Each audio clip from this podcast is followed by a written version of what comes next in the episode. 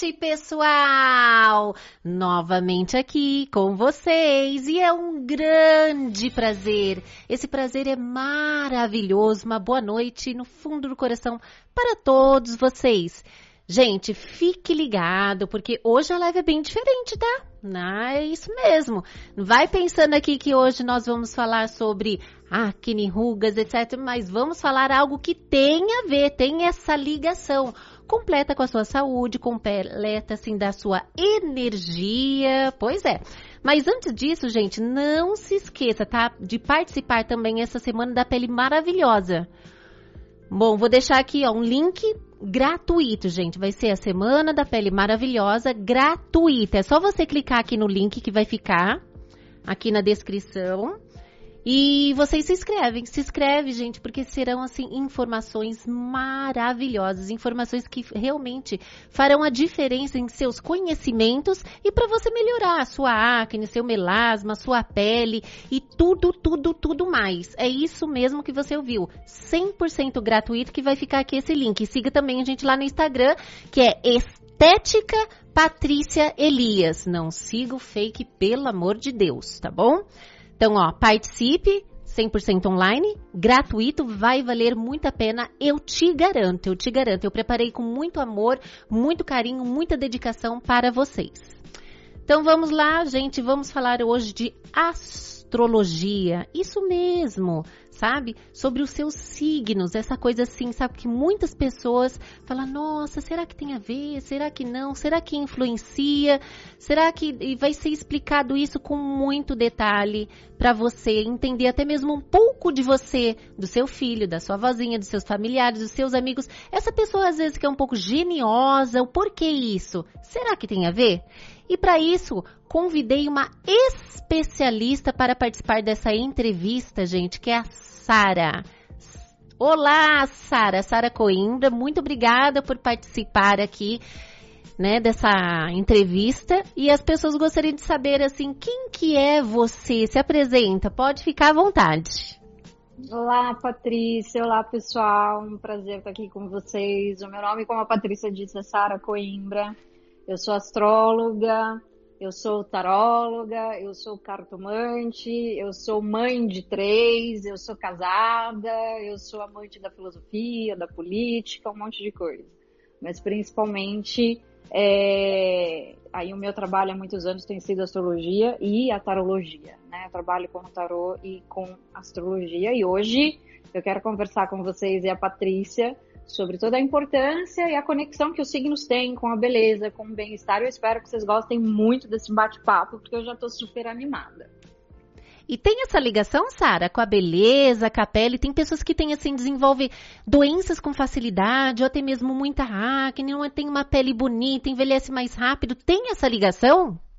Tem, super tem. A astrologia, é, ela não é só uma, uma ciência ou uma pseudociência que fala do comportamento. É lógico que ela abrange muito o comportamento do ser humano, né? O, o, psicológico, o, o, comportamental, mas a astrologia, pouca gente sabe, ela rege a saúde.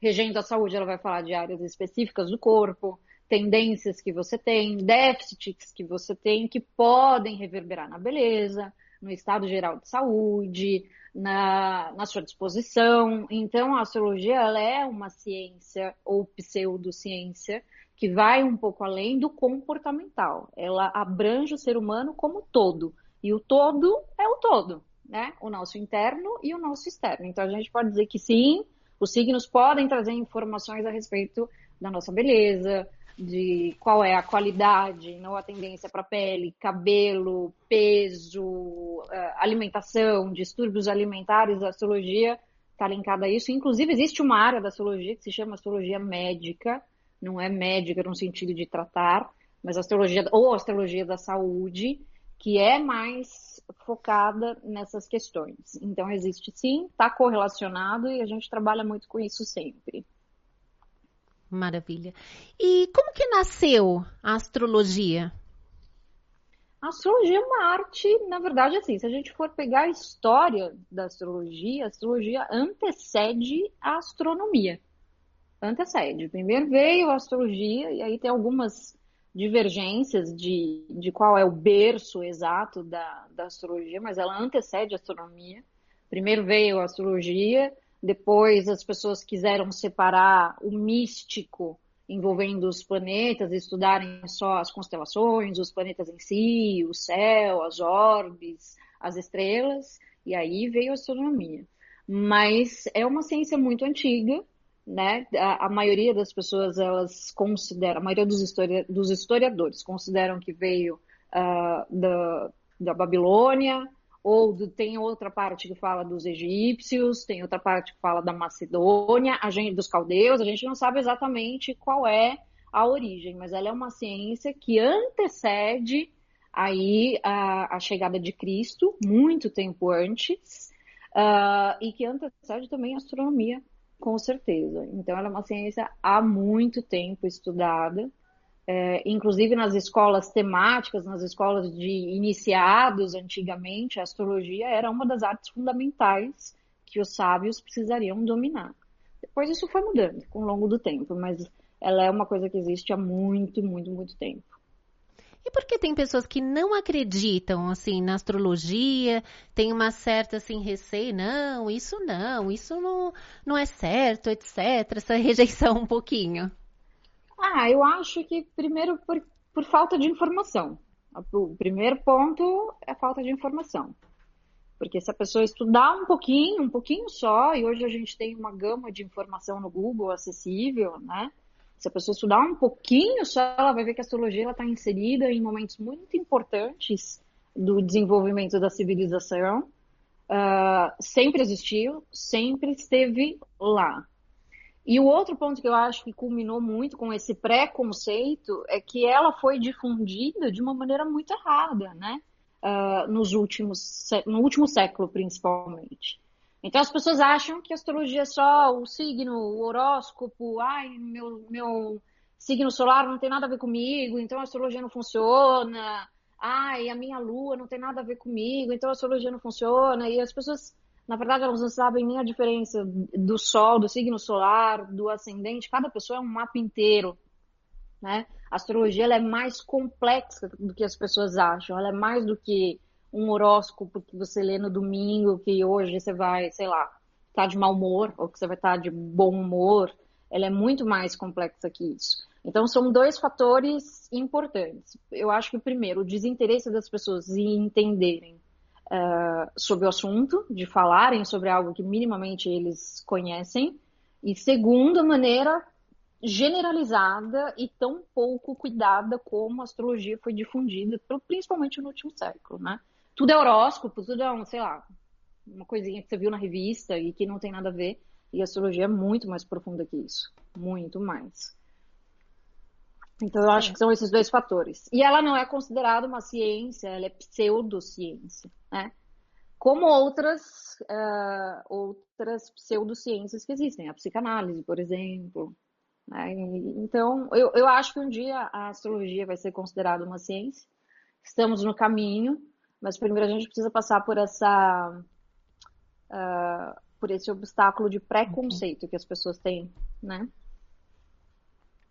Como que são feitos mapas astrais? Os mapas eles são feitos a partir do momento que a pessoa nasce. Então a pessoa nasce, o desenho que está lá no céu no momento que a pessoa respirou a primeira vez é o manual de instrução ou a tendência que vai acompanhar a pessoa a vida toda. Então a gente considera que no plano espiritual a pessoa escolhe um propósito de evolução, né, uma temática de evolução, e no momento em que ela nasce, os planetas posicionados aonde eles estão, eles vão influenciar a pessoa a vida inteira, desde o primeiro momento até o último momento. É claro que os planetas eles se movem, a gente tem todo um movimento dos planetas com o passar do tempo, as progressões, os trânsitos, etc. Mas quando a gente está falando de mapa de nascimento, a gente está falando desse, dessa fotografia do céu, que vai influenciar a pessoa a vida toda. É isso. Então, é assim que nasce um mapa natal, no momento que você nasce. E como que é possível um exemplo? A pessoa nasceu há 50, 60 anos atrás ter exata essa precisão como que estava naquele momento. E se naquele momento passou um meteoro gigante? em frente à lua, em frente ao sol, para poder é. É, atrapalhar um pouco a vida da pessoa. Não, mas então, por que que atrapalharia? Um meteoro, um posicionamento astrológico, é, não, não, atrapalha em nada. São, é, não existe mapa bom e não existe mapa ruim. O mapa que, uh, que rege a vida da pessoa, o céu que estava acontecendo, o céu que estava vigorando no momento que a pessoa nasce, é a configuração perfeita do que a gente precisa para evoluir espiritualmente. Então não tem nada que atrapalhe, né? Eu sempre falo isso para as pessoas, não tem mapa bom, não tem mapa ruim. O mapa que você tem é exatamente o que você precisa para evoluir. Não importa se tinha um eclipse, se tinha um meteoro passando, se era um eclipse solar, se era um eclipse lunar, não importa. Tudo isso faz parte da sua proposta. E tem como Agora, reaver isso? Digamos, a pessoa nasceu 50 anos atrás, exatamente posicionar aquele a lua, os planetas, tudo mais para saber exatamente o dia que ela nasceu e como que estava aquela energia? Sim, tem. É, é assim, décadas atrás, a gente sabe que o horário de, o horário de nascimento é muito importante para a gente fazer um mapa, né? Extremamente importante. A gente precisa da data do, do horário certinho que a pessoa nasceu.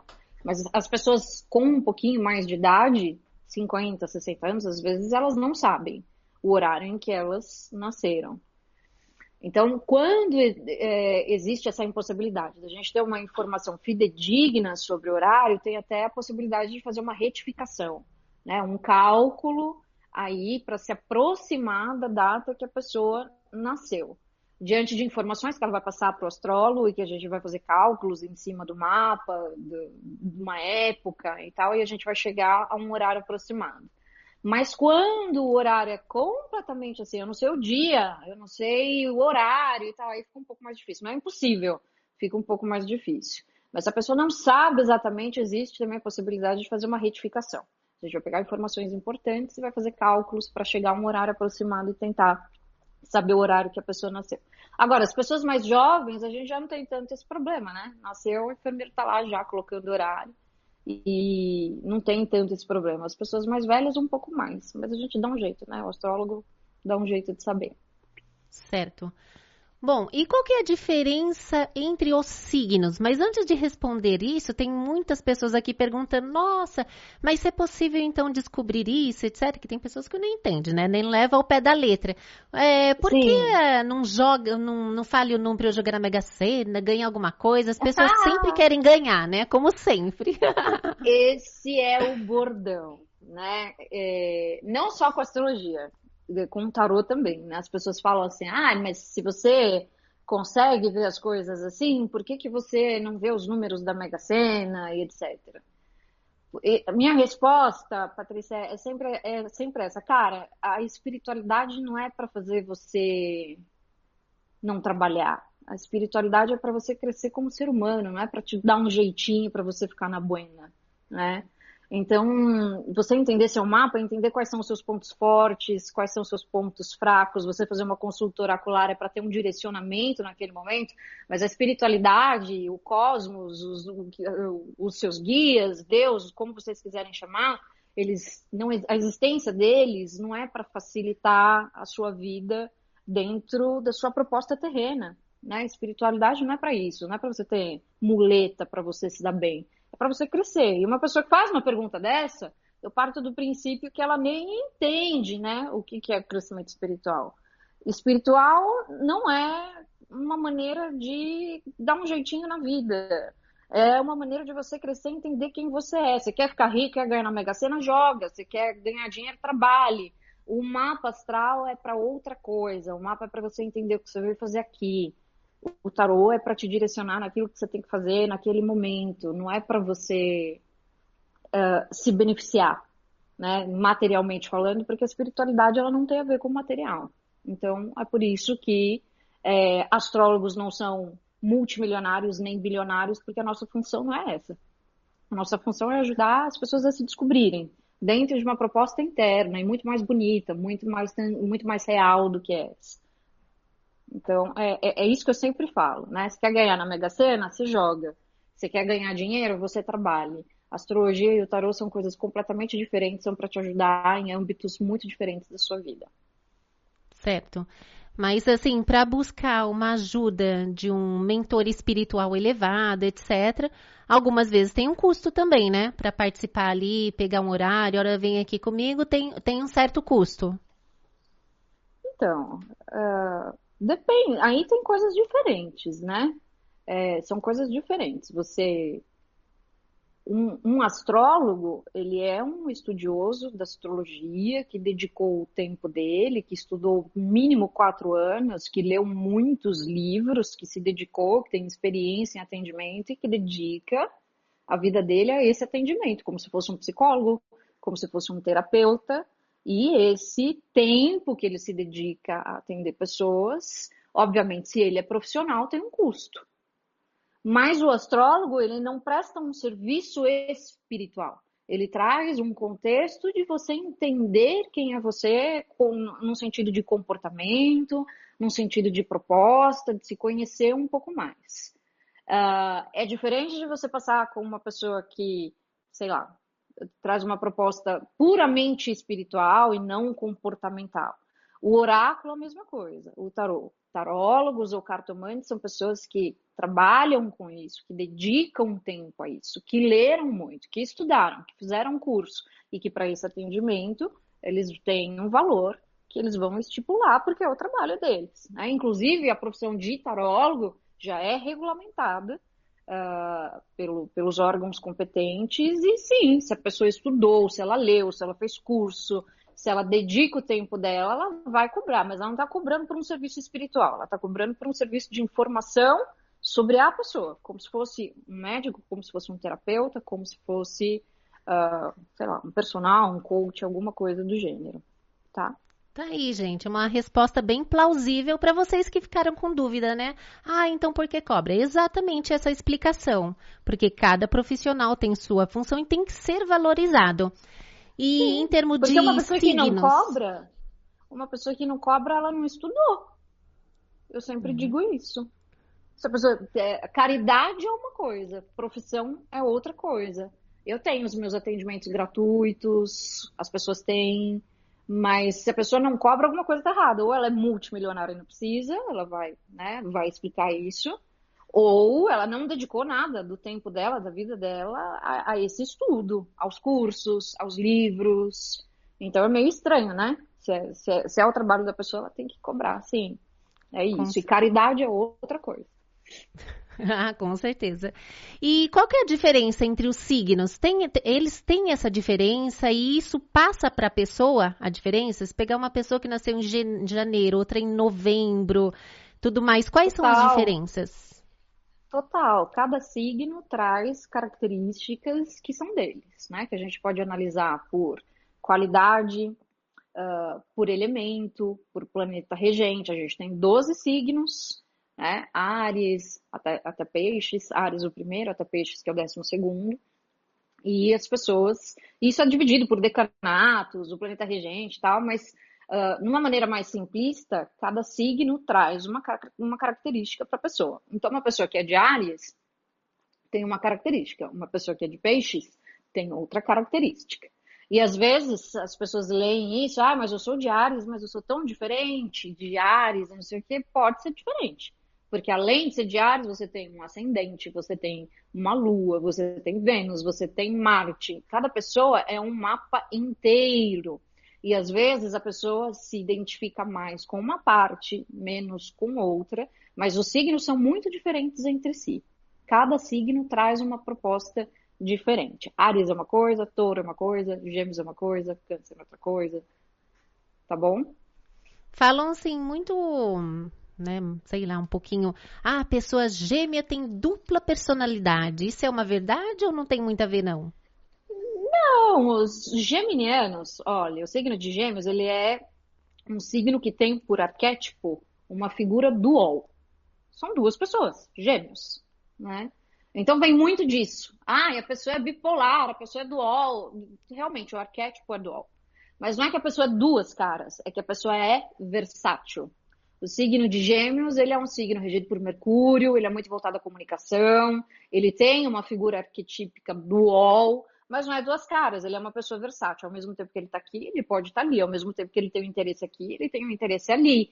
E não é que ele uh, tem dupla personalidade, mas é que ele se desenvolve, ele tem uma capacidade mental de se desenvolver em vários aspectos ao mesmo tempo. Então é diferente, né? Não é duas caras mas é uma pessoa que se interessa por muitas coisas. Então é isso.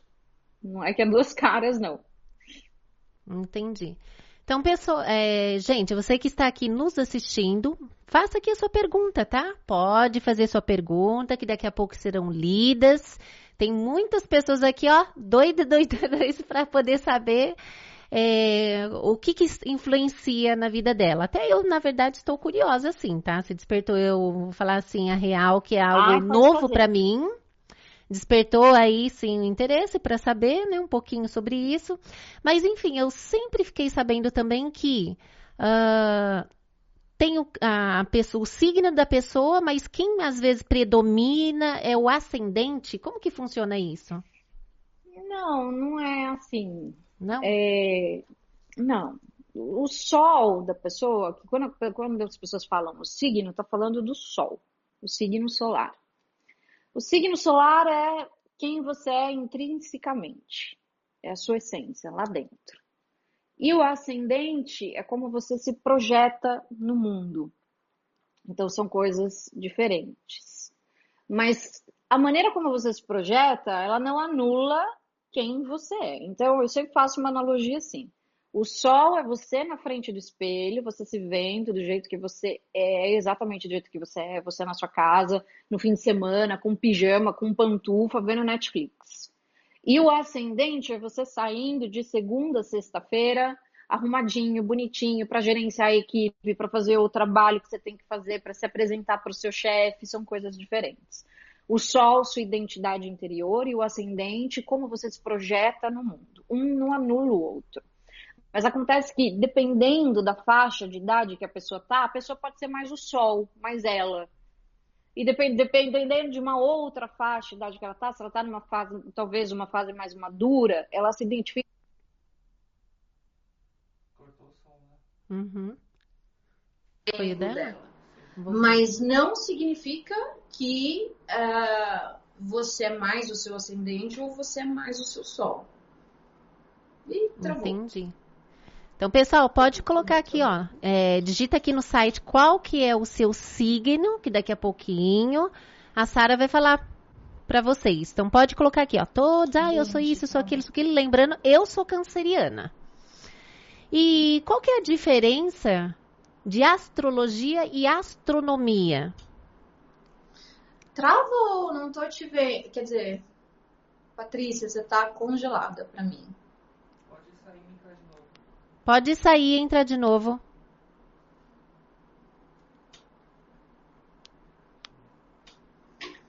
Voltou, Sara? Se não voltar, você sai e entra de novo.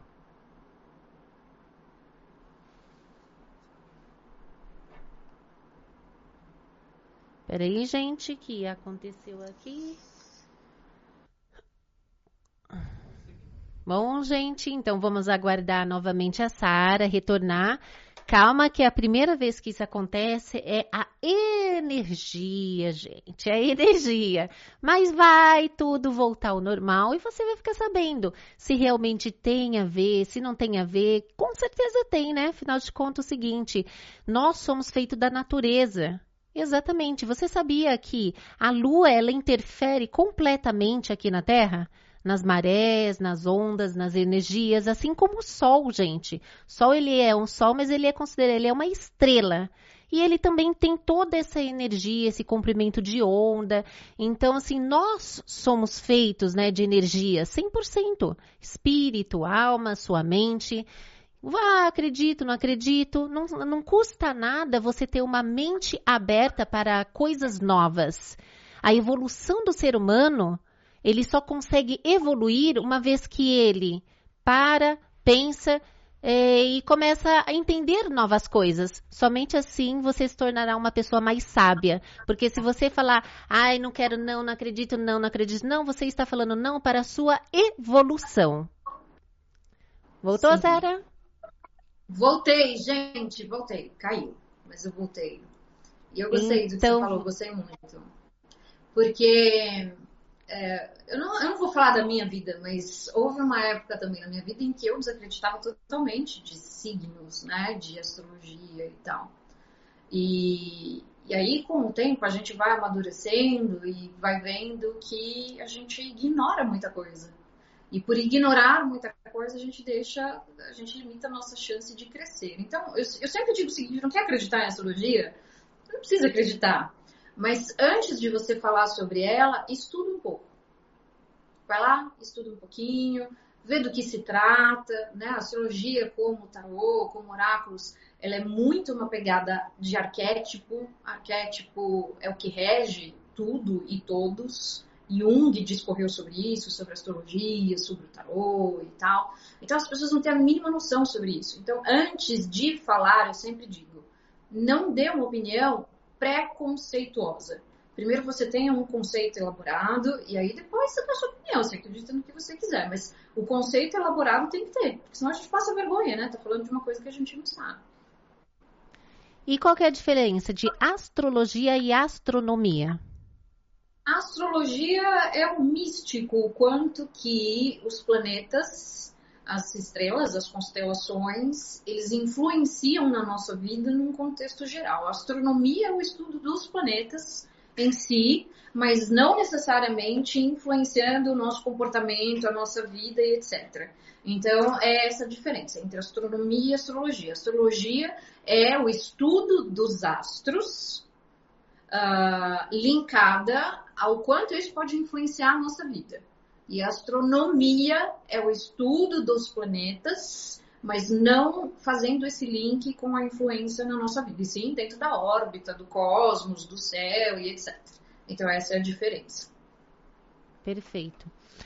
E aí, gente, alguém aqui quer saber sobre o seu signo? Comente aqui no chat. Deixa aqui o que você é: canceriano, sagitariano, é, gêmeos. Eu não entendo muito não, tá? Quem vai entender e te explicar que aqui é a Sara, gente. Que signo que você é, Patrícia? Eu sou canceriana, mas se eu falar minha idade, falar o horário que eu nasci e tudo mais, as pessoas vão saber tudo sobre mim. mas cancerianos, cancer... mas você sabe que canceriano até do jeito que fala dá para identificar.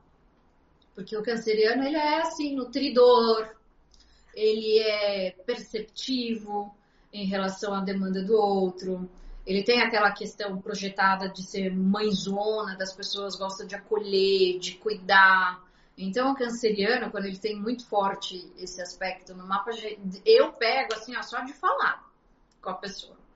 Eu Porque nasci às 5h40 da manhã. É, é, né? aí teria que ver o mapa, qual, qual, que é o ascendente. Mas a sua essência canceriana, eu acho perceptível pelo jeito que você fala, pela maneira como você, a entonação da voz. Por exemplo, muitas pessoas que não me conhecem, se for para chutar o meu signo, as pessoas chutam que eu sou ariana de cara. Pela maneira que eu falo, pela maneira que eu me coloco. Então, é, são, são coisas que são muito visíveis, que fazem parte do comportamento e que se as pessoas analisarem um pouquinho, só um pouquinho mais, com boa vontade, elas vão ver que tem tudo a ver. Eu acredito que essa, essa nova abordagem, essa aceitação sobre astrologia, ela está muito próxima de acontecer, tem acontecido, e as pessoas elas estão deixando um pouco essa questão de só misticismo e começando a entender que existem coisas além do que é tangível Uh, existe energia, existe. Né, eu, sempre, eu sempre falo, a gente não vê o oxigênio e está respirando oxigênio. A gente não está vendo o Wi-Fi, a gente está se comunicando através do Wi-Fi. Então existem muitas coisas que não são tangíveis, a olho nu, que não são tangíveis no contexto geral, mas elas não deixam de existir. E eu acredito piamente que vai chegar uma época em que a astrologia vai ser vista como não mais uma pseudociência, mas uma ciência comportamental arquetípica, como sugeriu Jung e outras pessoas importantes também. Sim. Mas é, com certeza é energia 100%. Afinal de contas, é raramente uma pessoa que tem o dom de ver o que? Espíritos, por exemplo. Alguém sai daí andando na rua, oi, tudo bem? Ó, espírito bom, ah, aquele ali mais ou menos. Não, ninguém vê espíritos. Mas nós sabemos que eles estão aqui ao nosso redor. Entendeu? É a mesma coisa a energia. Ah, o quente, o calor, o frio, o arrepio a energia Exato. ruim, sabe aquela pessoa que você encosta assim e fala, meu Deus do céu, como essa pessoa está carregada, sabe, de energia ruim. Isola, Exato. isola, porque, né, pede proteção tudo é divina é porque a coisa é ruim. Oi? Tudo é energia, tudo. A gente sente, né? Quando eu falo que o santo não bate, porque existe algo em torno da gente que é a aura, é a nossa frequência magnética. Então, quando o santo não bate assim, sem nenhum, sem nenhum motivo específico, é porque a aura está em de sintonia com aquela outra, né? É, eu gosto muito daquela frase que existem mais coisas entre o céu e a terra do que a nossa vã filosofia pode imaginar. É, então, tudo é energia. Você está vendo que a gente está numa fase de tudo física quântica, as pessoas estão começando já a se interessarem um pouco mais sobre isso, as pessoas estão começando a linkar a energia à ciência e não só ao misticismo, e eu tenho certeza que a astrologia, mais cedo ou mais tarde, ela vai ser inserida dentro desse contexto, porque, assim, ó, uh, os povos mais sábios, as pessoas, as civilizações mais inteligentes que passaram pela Terra tinham aí a astrologia como uma das coisas básicas a serem entendidas para entender o ser humano, a evolução e etc. Isso vai se perdendo com o tempo, por N motivos, mas eu tenho certeza absoluta que a gente vai chegar nessa fase. Tenho certeza. Certo, é verdade. Que nem eu estou assistindo aí uma série, né, que fala sobre um pouco assim, sobre os planetas, sistema solar, outras galáxias e tudo mais, essas evoluções. Gente, é impressionante, é Incrível. é impressionante. Incrível. É algo assim até que medonho, dá medo de tanta grandeza. Como a gente pode falar que só existe somente nós. Isso é Sim. impossível. Sim. É certo que, assim, se pensar em, em mentes racionais, né, evolutivas, é lógico que é, deve estar milhares de anos-luz, mas outros seres vivos, com certeza, mais próximo tem. E eu sempre brinco com meu marido, eu falo, ele dá até risada, fala, ah, você é doida. Mas se tiver aqui algum químico me ouvindo, algum físico, uma pessoa assim, sabe, que mexe com isso, eu sempre falo, olha, o dia que nasceu um filhote de Einstein, que eu só brinco que as pessoas mega inteligentes são, né, puxada aí DNA de Einstein, entender, ligar o corpo humano, a função, tudo, tudo, tudo ali do corpo humano, coração, pulmão, as células, entender e ligar ao sistema, entendeu? Eles vão conseguir, a gente vai conseguir evoluir. É bem complexo essa minha mente assim, mas uma Não, pessoa mas que parar para entender o corpo, as células, a evolução, como ela chega rápido, cada um, coração, etc, etc, e ter, e ter essa mente um pouco mais modificada para o sistema, vai conseguir evoluir um pouco mais rápido. É, eu, eu sempre falo assim, gente, olha a palma da sua mão. Olha as suas impressões digitais. A do dedão, por exemplo corta uma árvore bem robusta no meio, ela tem exatamente a mesma, o mesmo desenho. É, uh, nós somos um microcosmo do macrocosmo. Nós somos um pequeno mundo do mundo grande.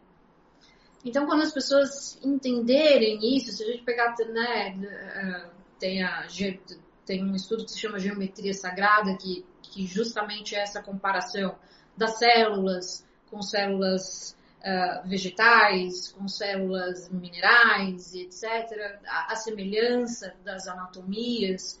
A gente, é um, a gente é um pequeno corpo do grande corpo celeste.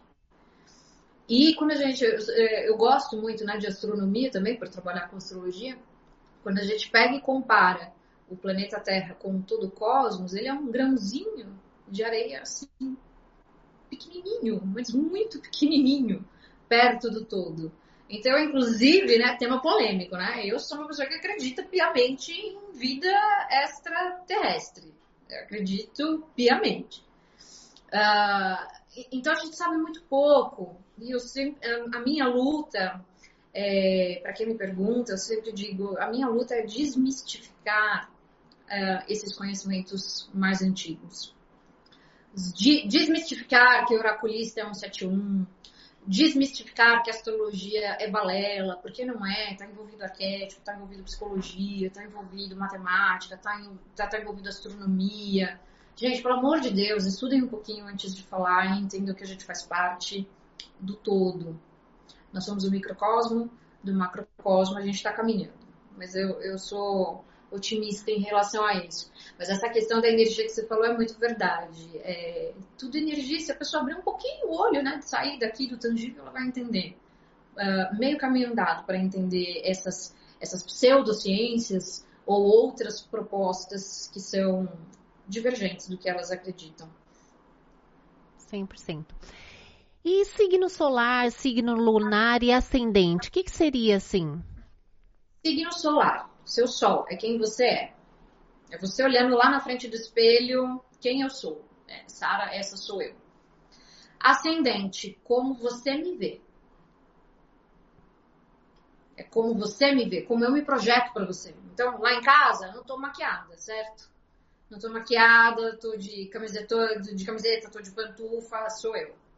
Hum. Mas do jeito que eu me projeto aqui, a sombra, o, o brilho, o anel e tal, é o jeito que você vai me ver. Então isso é mais o ascendente. E a lua é a maneira que eu sinto. Então o sol, quem nós somos, o ascendente, como nós nos projetamos no mundo, e a lua, a maneira como eu sinto as coisas emocionalmente falando. Então, às, vezes as pessoas falam, ai, mas eu tenho sol, exemplo, em Ares. E eu sou uma manteiga derretida. Então, a astrologia não funciona. Não, não funciona. Você, qual é a sua lua? Sua lua é em câncer? Então você vai ser uma manteiga derretida, mesmo tendo um sol em Ares. O que? Câncer é, é dengoso? Dengoso, super. Não, dengoso não, é, é, melancólico, porque eu sou super emotiva. Melancólico, melancólico, super apegado ao passado, super família, super perceptivo. Câncer é um signo que assim, ó, ele não vai esquecer nunca o que acontece com ele. Nunca. Ele tem uma memória de elefante, assim, ele vive do passado, ele tem inseguranças, a família é muito importante, tem raízes da família que, que acompanham a vida toda. Então, se a pessoa tem uma lua em câncer, por exemplo, esse arquétipo canceriano mexe com as emoções dela. Qual que é, qual que é o calcanhar de Aquiles de quem tem uma lua em câncer? É a família, é o passado, né? é, é a maneira, são as inseguranças. Ela tem um sol em Ares, vai se projetar de uma maneira mais incisiva? Sim, mas emocionalmente como que ela vai sentir? A maneira canceriana. Então, às vezes ela fala, ah, mas eu sou Ares, não era para ser manteiga derretida. Se você tem uma lua em câncer, você vai sentir dessa forma e tudo que for concernente à família, passado, etc., vai mexer muito com suas emoções. E é, e, e é essa a diferença. Ou uma exemplo. pessoa que é de leão, vamos falar um pouquinho agora entre as diferenças. Ai, de não, câncer, a gente já pensou já percebeu que, né, beliscou, chorou. É super emotivo. O canceriano? É, muito sentimental. É. Eu realmente sou bastante sentimental, mas também um pouco racional. Sou uma pessoa bastante, assim, humana. Agora, vamos falar de um, uma pessoa que é signo de leão. O signo solar. Uh, leão. Leão é uma pessoa que gosta de aparecer tudo é arquétipo. Tudo é arquétipo. Então, quando a gente fala da astrologia, ela também é uma aplicação de arquétipos. Então, quando a gente está falando de leão, a gente está falando do leão. Então, imagina um leão. Ele é o rei da floresta. Ele é imponente, né? Então, quando a gente fala de uma pessoa de um signo de leão, ela é imponente. Ela gosta, ela gosta que as pessoas vejam ela. Elas gostam de se sentirem observadas elas gostam de serem admiradas, elas têm traços específicos, às vezes uh, felinos, dependendo se é ascendente, se é signo solar e tal. Uh, são pessoas geralmente exuberantes na aparência, tem muito cabelo, né? Elas chamam a atenção. Quando o sol, a gente está falando do sol, quando o sol está sendo bem trabalhado, é, são essas pessoas exuberantes, são essas pessoas que querem ser admiradas, mas são pessoas muito nobres, porque a gente está falando da realeza. Leão é a realeza. Né? Então são pessoas muito nobres, são pessoas que defendem outras pessoas, são pessoas que têm princípios morais e éticos muito bem trabalhados. Ao mesmo tempo que, se esse sol não estiver sendo bem trabalhado, a pessoa pode ser extremamente egoísta, extremamente fútil, só voltada à aparência, só ter razão, só aparecer, etc. Então, tudo tem um lado de sombra, tudo tem um lado de luz, mas quando a gente está falando de leão, a luz de leão é a nobreza, é a bondade, é ter sentimentos nobres mesmo. E a sombra de leão é a questão da vaidade excessiva, o só eu existo, olha aqui, joga confete em mim, olha eu, olha eu, olha eu. É, é isso. E o touro? Touro já é um signo bonzinho, eu gosto dos taurinos. Touro é voltado à estabilidade, aos relacionamentos. Touro é regido por Vênus, que é o planeta da beleza, da riqueza também. E ele é um signo de terra. Então, por ser um signo de terra, ele é muito voltado à estabilidade. Toda a estabilidade. A estabilidade material, porque ele é o regente natural da casa 2, que é a casa do dinheiro, no mapa plano. E ele é voltado à estabilidade de relacionamento. Ele gosta de estabilidade na vida dele. Estabilidade material, ele gosta de estabilidade nos relacionamentos ele é afetuoso, ele é muito voltado aos cinco sentidos, porque por ser do elemento terra, e ele é um signo muito afetuoso, porque é regido por Vênus. Mas também pode ser isso quando está na luz. Né? Então ele vai ser a pessoa que busca estabilidade, que traz estabilidade com bom maneirismo, né? com bom, com, falando, falando bem, tratando bem, etc. Agora, se ele estiver na sombra, ele vai ser aquela pessoa que só pensa em dinheiro ele vai ser aquela pessoa que é possessiva. Ele vai ser aquela pessoa que não muda de ideia de jeito nenhum. Outro arquétipo, touro no pasto. Touro no pasto tá lá, na dele. É? Você cutuca, cutuca, ele tá lá, tá lá comendo, tá bem, lá, tá, tá na dele. Ele não fica correndo lá no pasto. Então o touro é muito calmo, até a página 2. Depois da página 2, se você provocar realmente, aí é um Deus nos acuda. Então percebe o arquétipo? O arquétipo do animal touro, o arquétipo do animal leão, tudo é arquétipo. E a astrologia é uma representação arquetípica que a gente pode usar para falar da personalidade e trazer isso à consciência das pessoas. Então, um o pouquinho todo da é Virgem. a busca da estabilidade. Oi? Um pouquinho sobre a Virgem. Virginianos, a gente está inclusive na, na época, né? na, na temporada de Virgem. Os virginianos são os, as pessoas mais detalhistas do zodíaco, mais minuciosas, uh, são as pessoas que verdadeiramente elas querem se sentir úteis a outras pessoas, elas querem ajudar, elas querem ser úteis, elas são aquelas pessoas que não esquecem datas, elas não esquecem aniversário, é, são aquelas pessoas do caderninho, da planilha, que escrevem, que anotam tudo, que tá tudo arrumadinho, que é meia por cor, que é tudo limpinho, tudo organizadinho. Isso quando tá na luz da própria energia. Quando não está na luz da própria energia, aquela pessoa cri-cri, que qualquer coisa ela arruma confusão, uh, que você fez isso, ela já não, porque você não fez isso, porque não sei o quê, porque não sei o quê, porque você não é capaz de fazer isso, porque tinha que ser assim. Então, o virginiano a gente chama de clínico do zodíaco. Ele é aquele signo que bate o olho, ele já sabe tudo que precisa ser feito, tudo como que ele vai fazer isso, ele planilha tudo isso, ele não esquece detalhes, ele é útil, ele gosta de se sentir útil mas se ele não estiver bem, também ele vai ser aquela pessoa que enche o saco dos outros por coisas que são completamente assim uh, irrelevantes, supérfluas. Então tudo depende, tá vivendo a sombra ou tá vivendo a luz. Mas a princípio é isso. E Ares? Ares sou eu, gente. Eu sou ariana. Ares é o primeiro signo do zodíaco. Ares é o signo que representa a luta pela sobrevivência regido por Marte, que é o deus da guerra, todo ariano é papum, todo ariano é na lata, todo ariano é corajoso, todo ariano é ousado, todo ariano tem vontade de conquistar o mundo, uh, não tem medo das coisas, ele é muito franco, ele é muito leal, o ariano é isso, né? O ariano é aquilo, ele tá sentindo alguma coisa, você vê tatuado na cara dele que ele tá sentindo aquilo, porque ele não sabe disfarçar nada disso. Quando ele está na luz, ele é o desbravador. Quando ele não está na luz, ele é o encrenqueiro, é o barraqueiro, é o que briga, é o agressivo, é o infantil. Isso é Ares. Então, eu, eu, eu, falo, eu falo, eu gosto de falar mal do meu signo, porque eu vejo minhas qualidades e os meus defeitos, né, em Ares. E escorpião, é muito perigoso esse signo? Ah, escorpião é, gente. Eu acho escorpião um signo.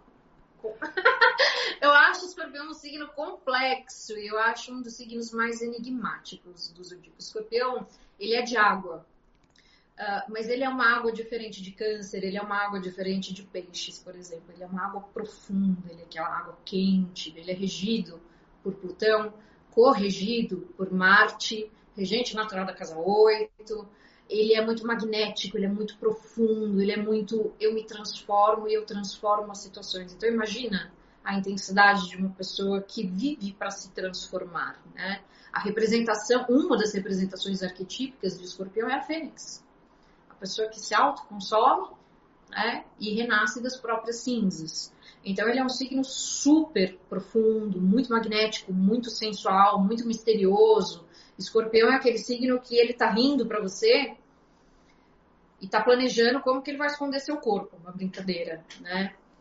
Por trás, você não sabe o que tá, uh, o, o que tá acontecendo com ele, porque ele é misterioso, ele não passa, eles são aquelas emoções que estão lá dentro e que dificilmente ele extravasa. Então ele é uma água, uma água profunda, diferente de câncer que extravasa, diferente de peixes que inunda, a água do escorpião é uma água profunda, é uma água quente, é uma água transformadora, e eles são signos. Eu gosto muito do signo de escorpião porque eu acho muito bacana essa capacidade de regeneração que eles têm. Eu acho muito lindo isso. Agora, quando eles não estão vivendo a luz, eles são extremamente vingativos. Eles podem ser extremamente obsessivos. Eles podem ser extremamente invasivos né? Beirar psicopatia, inclusive, quando eles encanam com uma coisa.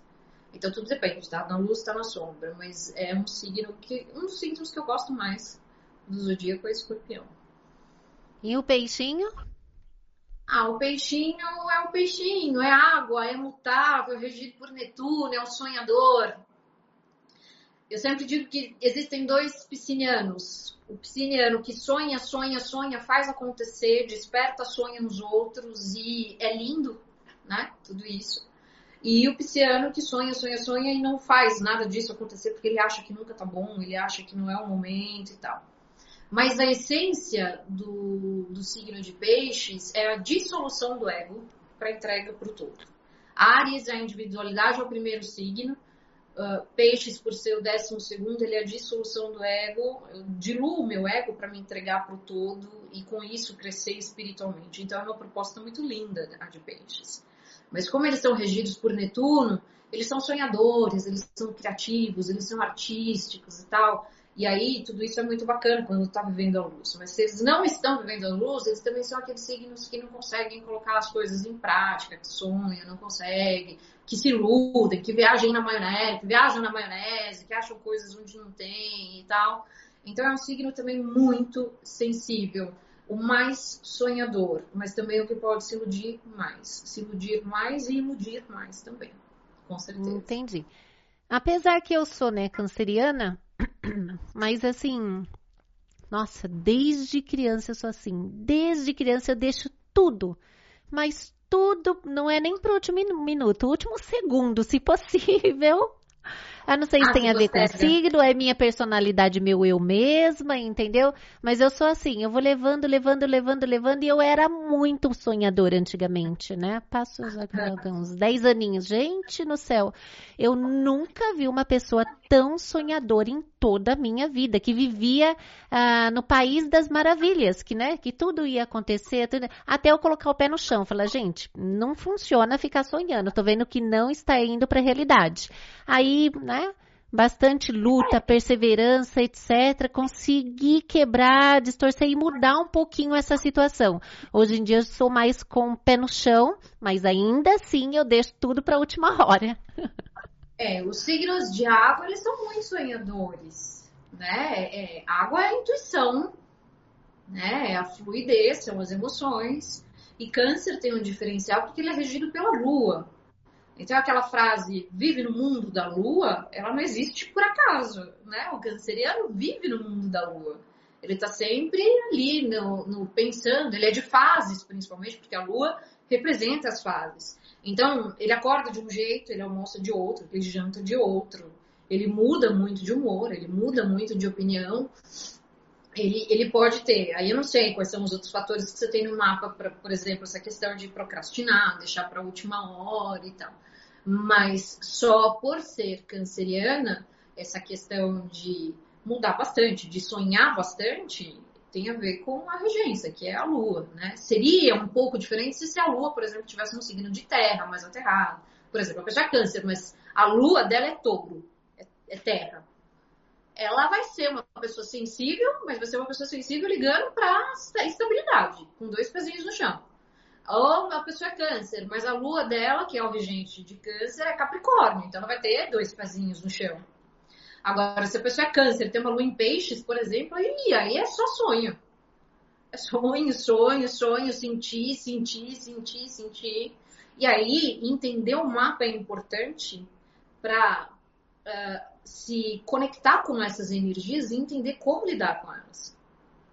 Né? Porque às vezes a pessoa fala assim: Meu, eu não sei de onde vem esse meu azar de emocionalmente acabar com os meus relacionamentos, de não conseguir ter um relacionamento sólido, ou de não conseguir lidar com dinheiro, ou de ser assim, impulsivo, etc.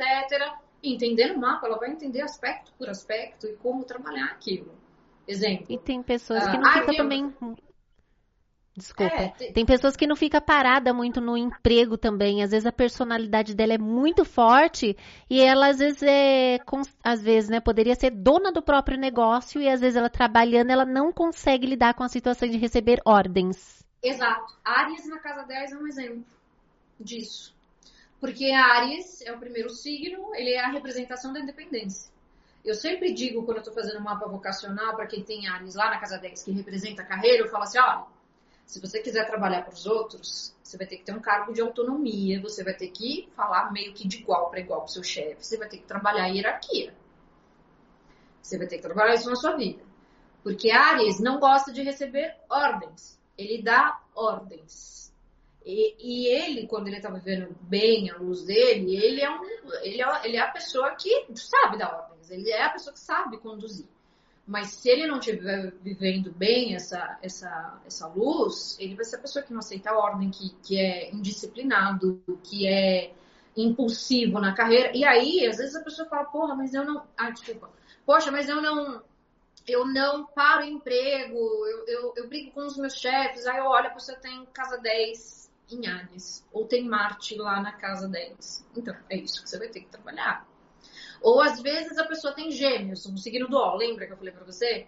Lá na casa da carreira. A pessoa o tempo inteiro ela vai pensar em mudar de carreira.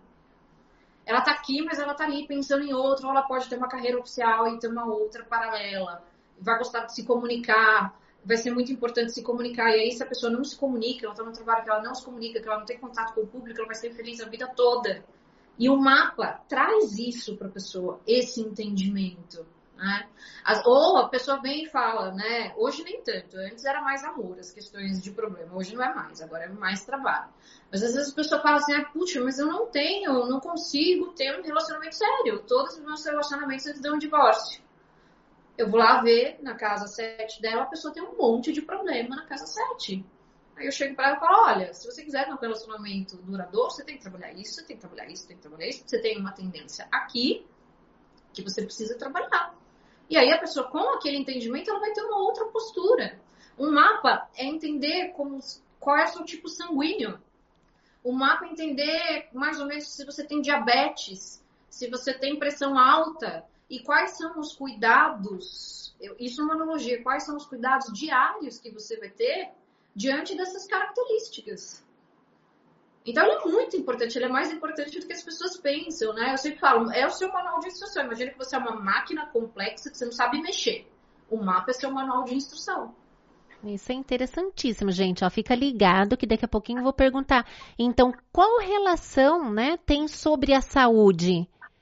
Né? Pode falar por cima, mas vamos falar agora na sequência o que estão faltando é Libras, que tem gente perguntando aqui, meu, meu, meu, pelo amor de Deus, Libra. Meu, meu, meu, Libra. Libra, né? Libra, ó, Libra é o signo que, teoricamente, ele é o mais diplomático do, do zodíaco. Ele é muito voltado à harmonia. Libra tem um bom gosto, sim, porque ele é regido por Vênus também. que é o planeta da beleza. E ele é o regente natural da casa 7, que é a casa dos relacionamentos, a casa da harmonia e da busca por justiça. Então, os librianos são as pessoas diplomáticas, são as pessoas conciliadoras, são as pessoas que buscam uh, justiça, né? Uh, e quando eles não estão bem, eles são as pessoas indecisas, são as pessoas carentes excessivamente. Mas Libra eu acho o signo mais.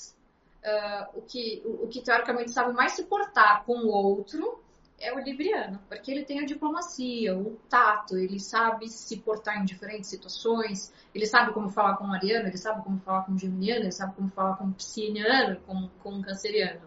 Ele sabe.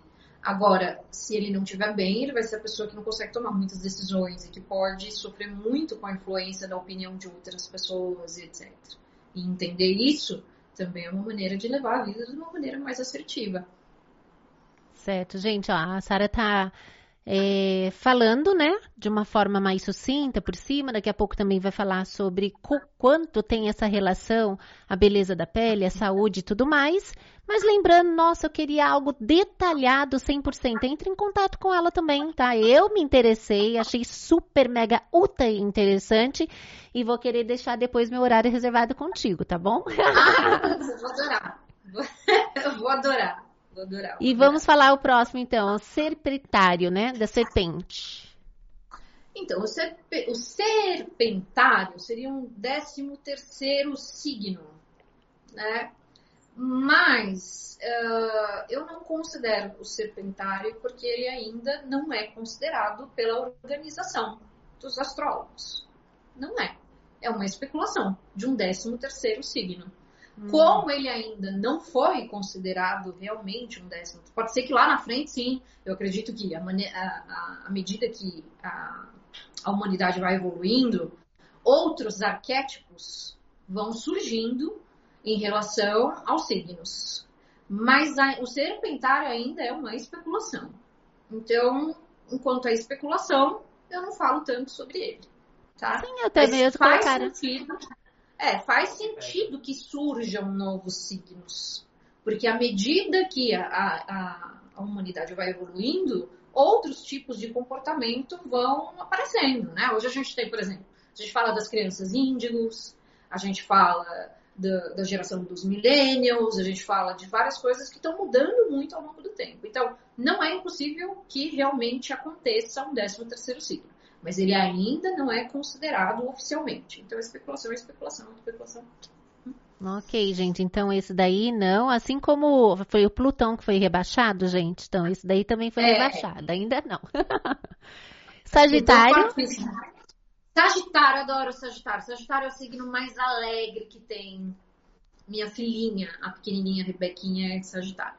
Sagitário é um signo de fogo, fogo mutável. Fogo na astrologia representa vontade. E quando a gente fala de um fogo mutável, é, é uma vontade que muda o tempo todo.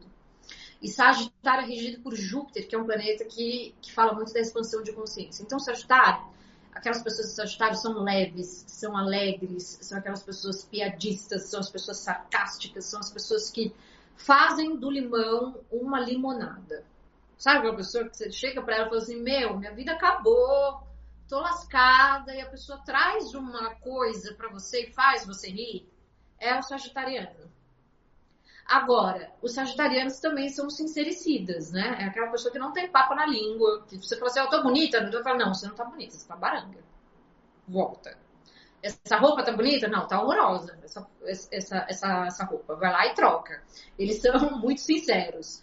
Mas eles são é, muito alegres. E eles são um signo muito voltado à expansão da consciência. Isso eu acho lindo eles estão sempre buscando coisas lá na frente, eles estão sempre querendo aprender, eles nunca estão só em um lugar. Ah, aprendi aqui, tá bom aqui. Não, eles são pessoas que estão buscando. Então, os sagitarianos são essas pessoas. Quando eles vivem à sombra, eles podem ser distantes, parecerem distantes, porque como ele tá, o arquétipo de Sagitário é o central, com a flecha, né? Tá jogando a flecha. Então é o mirar sempre naquilo que está longe. Se ele tá na sombra, ele vai parecer uma pessoa distante, que não tá interessada no que tá acontecendo aqui, que hora tá aqui, hora tá ali, mas não tá conectado com nada. Mas se ele está vivendo a luz, ele está conectado aqui, ele está trazendo leveza para o momento e ele está buscando expansão de consciência. Não só para ele, mas para as pessoas que estão ao redor dele também. Capricórnio. Capricórnio mais responsável, mais workaholic, regidos por Saturno. Né? Regem, o Capricórnio rege naturalmente a casa 10, que é a casa da realização. Ele é um signo cardinal, ou seja, ele é iniciador. Ele é de terra, ele busca estabilidade. Ele é regido por Saturno, que é o senhor do karma, é o deus Cronos, é o pai da gente, né? Que restringe para que a gente cresça e vire gente. Então, Capricórnio é o signo mais responsável do zodíaco. É ele que se cobra mais no sentido de eu preciso ser responsável, eu preciso ser eficiente e eu preciso que esses resultados eles sejam tangíveis para mim. Eu preciso ser reconhecido pela minha técnica, uh, pelo meu talento. E eu preciso estruturar as coisas. Isso é Capricórnio. Não é que ele é só voltado ao material, mas ele é uma pessoa, ele é um signo voltado a estruturas, a participação dele nas estruturas, a, estar seguro, né, e agir ativamente em cima dessa segurança. Então, eles são os mais responsáveis, são os mais workaholics, eles são as pessoas que são mais envolvidas em todas as estruturas da sociedade. Uh, são os que, que, trabalham até tarde, são os chefes, são os gerentes, esses, esses são os capricornianos. E são as pessoas também que te ajudam a ter mais praticidade, porque o capricorniano tem uma praticidade incrível. Incrível. Faz isso aqui, isso aqui, isso aqui, isso dá resultado, isso não dá, isso dá. Agora, quando ele está na sombra, ele é só o eu preciso de resultado. Eu preciso de resultado, eu preciso de resultado, e se eu tiver que passar em cima da cabeça de todo mundo por causa disso, eu vou passar e não vou ter a menor pena. Então depende se ele está vivendo a sombra ou se ele está vivendo a luz. Aquário. Aquário, o povo mais social que tem. Eu adoro aquariano. Aquariano é o signo que, por excelência, uh, se importa com o coletivo. Então, Aquário, ele rege naturalmente a casa 11, que é a casa dos grupos, das grandes aspirações, das amizades. Eles são, uh, Aquário é do elemento ar, né? É regido por, uh, por Urano, que é um planeta de insights, culturas, liberdade. Então, os aquarianos, eles são inovadores, eles são tecnológicos, eles são aquelas pessoas que não têm preconceito, eles são aquelas pessoas que entendem que o todo é muito mais importante que o individual, eles são aquelas pessoas envolvidas com política, eles são as pessoas que, estão, uh, que se importam com o coletivo, eles são as pessoas que gostam de todas as tecnologias, eles são as pessoas que não são presas a conceitos uh, velhos, eles não têm medo, nenhum medo de se transformarem e de trazerem um conceito totalmente inovador para a vida deles. Então, ele, eles são é, a galera do eu estou olhando para a sociedade, eu estou aberto para fazer o que for melhor para o todo, e não só para mim. Quando eles estão vivendo a sombra, eles também parecem muito distantes. Eles vão ser muito bons com o coletivo, mas eles vão ser distantes no relacionamento um para um, porque eles são do coletivo, né? E eles também podem ser aquelas pessoas que têm medo excessivo de perderem a liberdade, um medo talvez infundado. Eles são muito livres, uh, eles não vão aceitar se, serem contrariados e eles podem se isolar um pouco, às vezes, de relacionamentos um pouco mais próximos, pelo medo de perderem a liberdade, isso quando vivem a sombra. Mas quando vivem a luz, são as pessoas que na sociedade fazem a maior diferença. São os aquarianos. E como que saber, como que a pessoa consegue saber o ascendente dos signos? Então, aí o ascendente a pessoa tem que ter o dia certinho que ela nasceu, uh, o horário que ela nasceu, e aí o astrólogo ele vai fazer o cálculo e vai ver qual era o signo que estava passando na linha do horizonte na hora que ela nasceu. Então, o ascendente tem que ser calculado pelo astrólogo. Tem vários programas gratuitos na internet que vão trazer essas informações básicas para vocês, tá? Uh, um mapa, o cálculo de um mapa, qualquer programa faz. A interpretação do mapa é só o astrólogo. Nenhum programa interpreta um mapa adequadamente. É só o astrólogo. Então, às vezes as pessoas falam, ah, mas eu pego uma informação aqui, uma informação ali, tá bom. Você estudou quantos anos de astrologia? Né? Quanto de experiência você tem em atendimento para você achar que você pode interpretar seu mapa.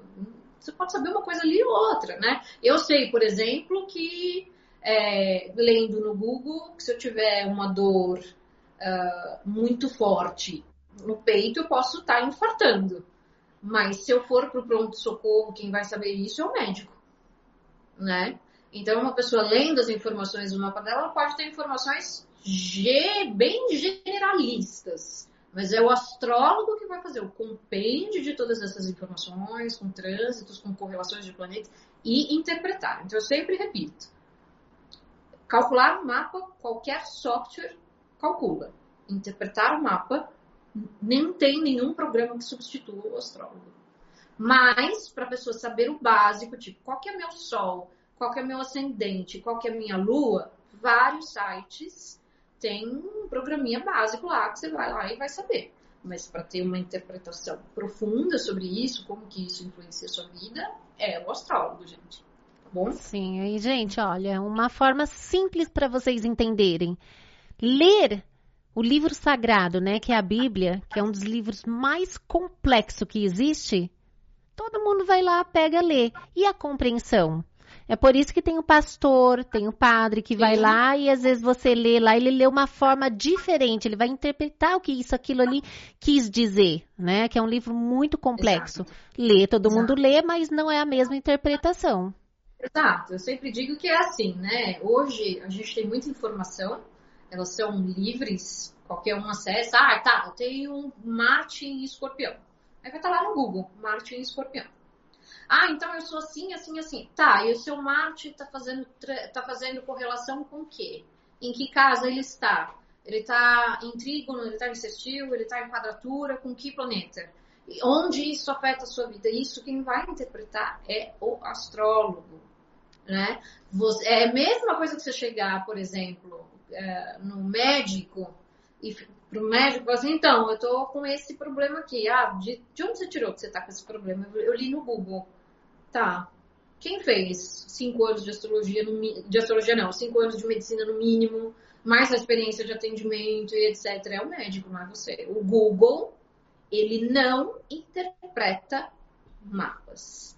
E vou dizer uma coisa importante, eu já cansei de atender é, clientes que chegaram para mim completamente surtados com informações que eles leram no Google e que não tinha nada a ver com o que estava ali no mapa. Exemplo, tem um maléfico na casa 5, meus filhos vão morrer. Já cansei de, já cansei de atender pessoas assim. Ah, eu não vou ter filho, porque se eu tiver filho vai morrer, porque eu li no Google, porque não sei o que, não sei o que, não sei o que. Aí eu vejo o mapa e falo, querida, nada disso. E olha a, a, a paranoia que a pessoa vive por causa de uma informação infundada. Então, vocês têm que dar valor ao profissional, tá bom? Em tudo. Ao profissional de medicina, ao psicólogo, ao astrólogo, em tudo. Confie sempre no profissional. E como que são feitos os por diário, né? Porque tem aquele, às vezes, saía no jornalzinho lá, todos os dias, é, leia o seu signo. Como que é realizado Sim. isso? Esse a gente pega o, a localização geográfica, né? Exemplo, estou em São Paulo, eu vou pegar as informações, as coordenadas de São Paulo, vou calcular o mapa e vou ver o céu do momento. Então, vou ver o que está acontecendo lá no céu do momento. Vendo o que está acontecendo no céu naquele dia, eu vou fazer uma transposição, ou vou fazer um cálculo de tudo que está acontecendo em relação a cada signo. Exemplo, Ares é representante da casa 1. Então, aquele posicionamento que está no céu, como que ele está influenciando a casa 1? Touro, ele é representante da casa 2. Aquele posicionamento do dia que está no céu, como que está influenciando a casa 2? E aí isso vai se aplicando aos signos. Entende? Eu pego o posicionamento planetário que existe, uh, faço uma correlação de casas referentes aos signos, e aí a gente vê qual é a energia predominante naquele dia que pode influenciar os signos ou não. É óbvio que quando a gente faz uma previsão para uh, ah, um, um, um, veículo né, de, de, informação, uma revista, uma, um site, etc., não é como se eu estivesse pegando o seu mapa e dizendo: Olha, Patrícia, hoje eu tenho uma lua em oposição a Saturno passando na sua casa 7, então você toma muito cuidado com o seu relacionamento, porque de tal dia a tal dia você pode ter problemas em relação a isso. Ou não é uma análise minuciosa, porque eu estou pegando um monte de gente, né? Eu estou pegando uma informação mais geral.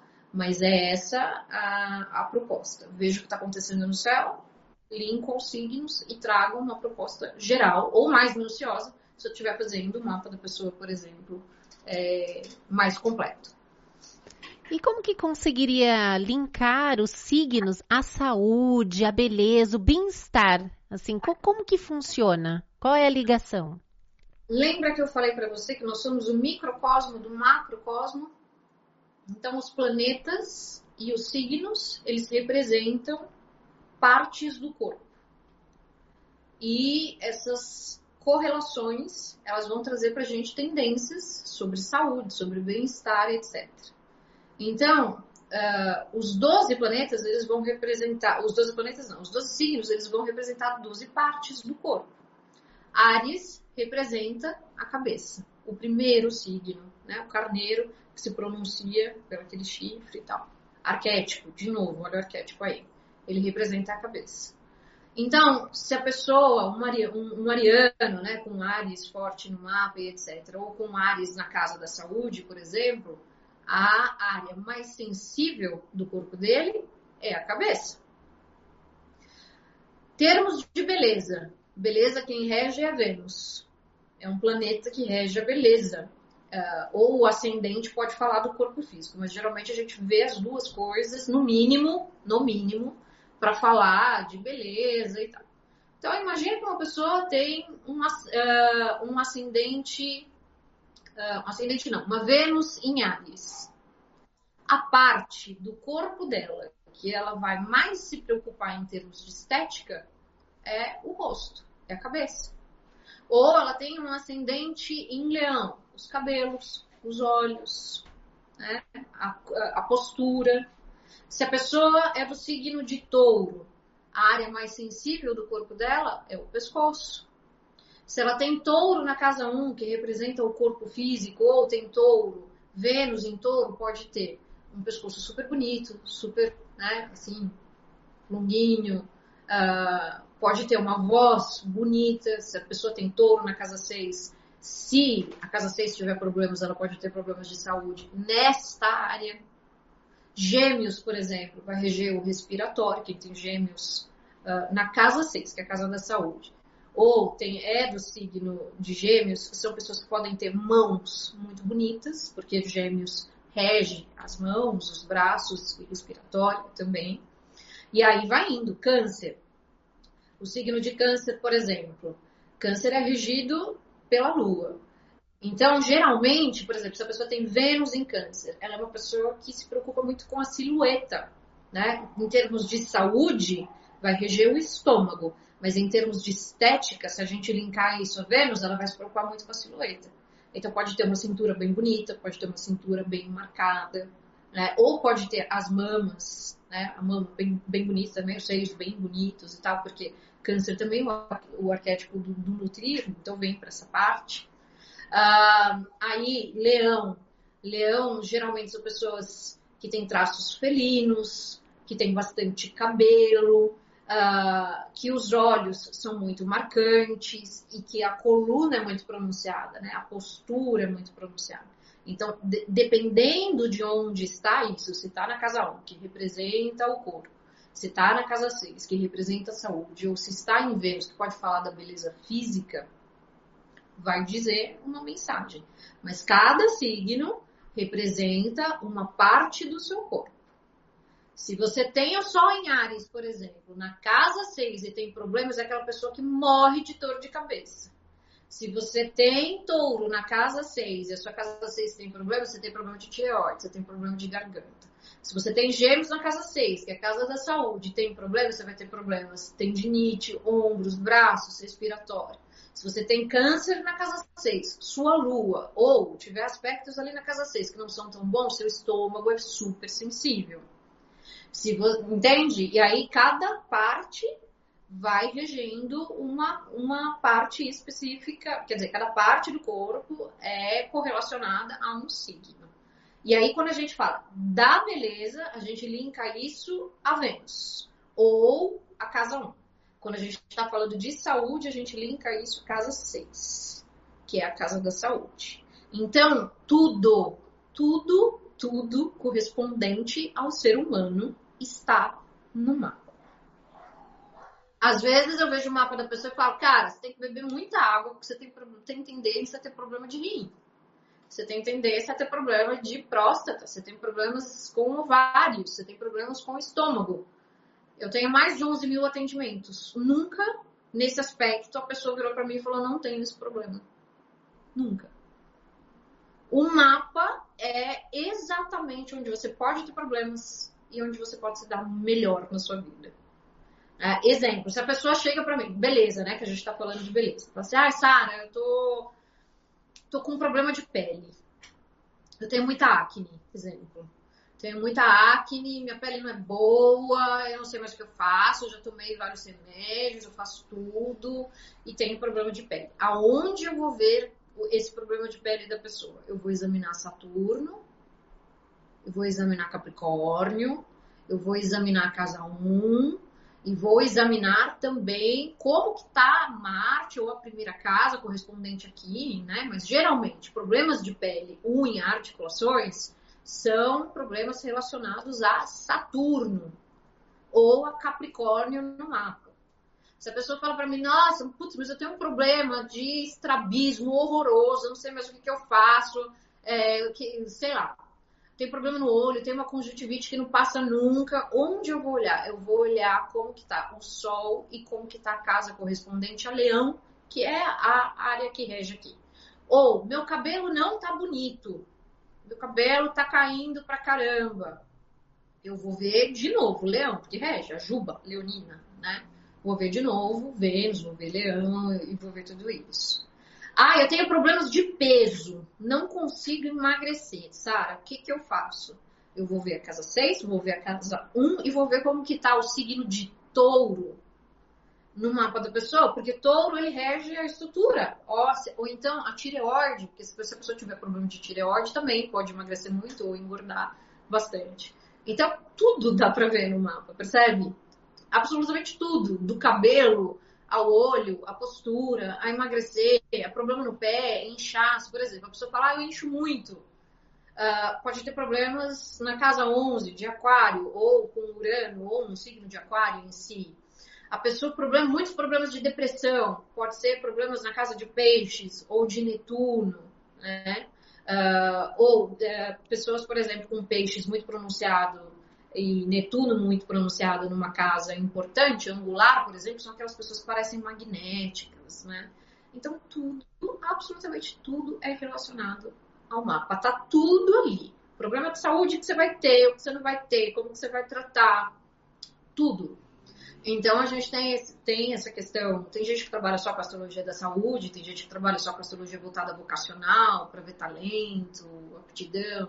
Tem gente que trabalha só com astrologia voltada ao karma, para entender vidas anteriores, etc. Mas o mapa é o mapa.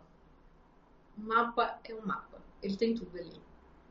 E desses que você mencionou, qual que é o seu maior foco, o maior forte mesmo? Que você mencionou então, vários, né? A astrologia é, pode ter várias ramificações. Qual que é o seu segmento?